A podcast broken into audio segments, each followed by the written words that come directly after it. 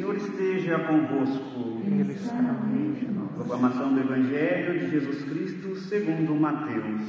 Glória a vós, Senhor. Naquele tempo, disse Jesus aos seus discípulos: Cuidado com os falsos profetas. Eles vêm até vós vestidos com peles de ovelhas, mas por dentro são lobos ferozes. Vós os conhecereis pelos seus frutos.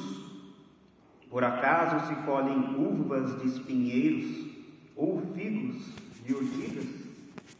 Assim toda árvore boa frutos bons produz, e toda árvore má produz frutos maus.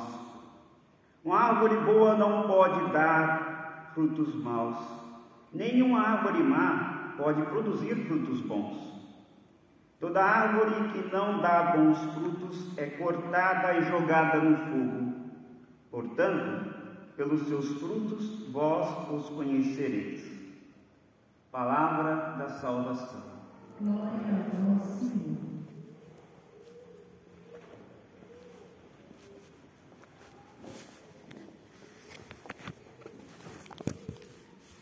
Meus amados irmãos, irmãs,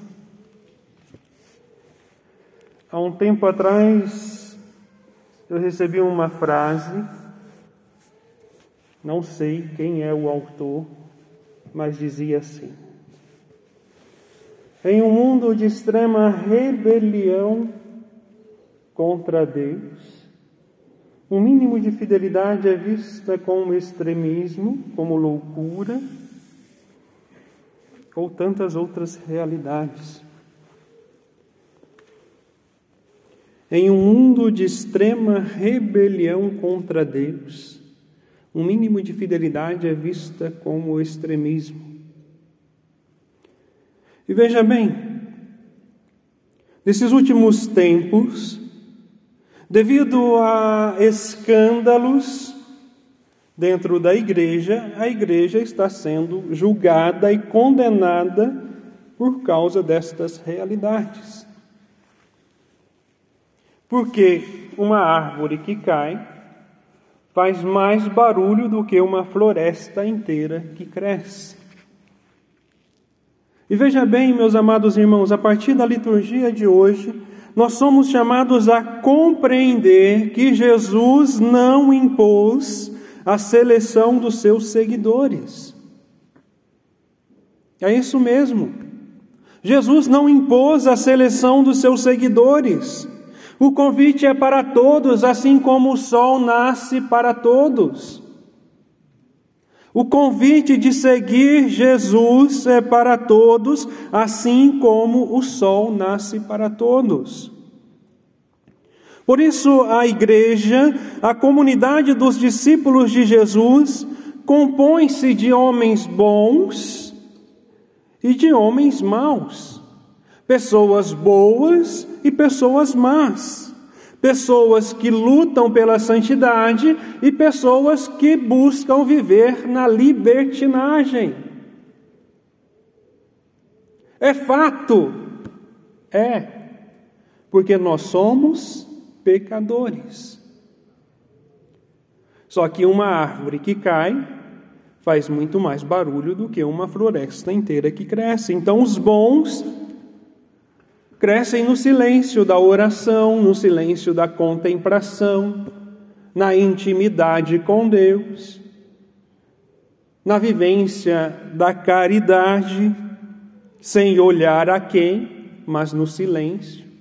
Por quê? Os maus já buscam, ou seja, buscam os prazeres mundanos. Com isso, nós vemos os contra-testemunhos, as falsas teologias que vão sendo impregnadas, né, tentando né, adentrar dentro da doutrina da igreja, escândalos, situações de imoralidades. Né? Tudo isso faz muito mais barulho do que a santidade de vida. Porque a mídia não quer mostrar aquilo que é bom, aquilo que a igreja faz, mas, pelo contrário, quer destruí-la por causa destes maus, destas pessoas más. E veja, nesses últimos anos, há uma grande infiltração de ideologias dentro da realidade de igreja, mas, meus amados irmãos, nós não devemos brigar, nós não devemos apontar o dedo, pelo contrário, nós devemos rezar e fazer a nossa parte. Por que eu digo isso? Porque nós vivemos em uma sociedade dodói. A famosa geração metiolate, onde né, tudo reclama, tudo dói, né? para qualquer coisinha tem que brigar, tem que. Né? Isso não é de Deus. Veja, é importante nós entendermos que Jesus ele não impõe a seleção. E por isso dentro da igreja vai haver esses homens, desculpa, vai haver esta realidade de bons e de maus. Mas qual é a nossa parte? Buscar a fidelidade. Basta você olhar para a realidade né, de igreja no Brasil hoje. São raros os padres e bispos que pregam sobre a santidade de vida. Por causa das infiltrações ideológicas. Mas vai resolver eu levantar a voz contra Fulano, contra Beltrano, contra as instituições? Não. Por que isso não resolve? Porque isso é né, dar contra-testemunho, porque o que Jesus nos ensina? O amor e a misericórdia, até mesmo para com os maus. Jesus não, não nos pede oração e perdão até mesmo para os nossos inimigos? Sim. Ah, mas padre, eles fazem muito barulho, mas Jesus também nos ensina que as portas do inferno não prevalecerão. Eu não me assusto com estas realidades, sabe por quê, meus amados irmãos? Porque nós estamos vivendo as dores de parto. Jesus ele está voltando. E Jesus mesmo nos disse que haveria perseguições, haveria divisões, guerras e tantas outras realidades. Assim como contra testemunhos.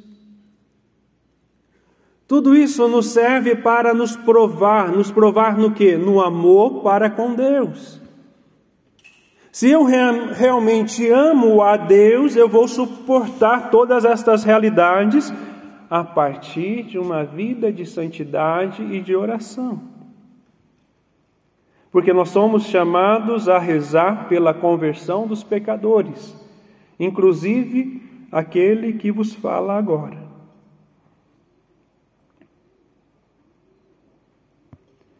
Ao longo da história da igreja, nós vamos perceber, meus amados irmãos, pessoas boas e pessoas más. Logo no início do cristianismo já começou a surgir as dificuldades na comunidade. E por isso se impôs o discernimento e a distinção dos espíritos, buscar o discernimento dos espíritos. Por isso que na igreja de Deus, a única e verdadeira igreja de Cristo, a igreja católica apostólica romana, que é o povo de Deus, surgiram profetas que gozaram de grandes estimas mas também de falsos profetas. Basta você olhar para a realidade da igreja, para a história da igreja.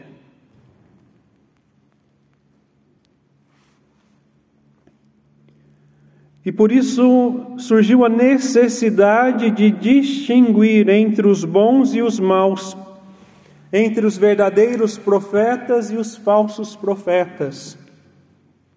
E o critério para esta distinção era o fruto que eles produziam. Aí eu vos pergunto: qual é o fruto que você, batizado, está produzindo? Porque é muito fácil acusar bispos e padres, mas e você? Talvez você mesmo que criticam né, os falsos profetas de hoje não tenha consciência do seu batizado, do seu dever, da sua realidade, da realidade que você vive, ou até mesmo você consagrado, você consagrada. Será que você tem consciência? Será que nós temos consciência da nossa consagração de vida? da seriedade que nós assumimos, né? Ou nós agimos como os falsos profetas? Porque é muito fácil vir aqui diante da câmera e fazer cara de santinho, mas e lá na casa comunitária? Padre Ademir que o diga, né? Vai morar comigo para ver.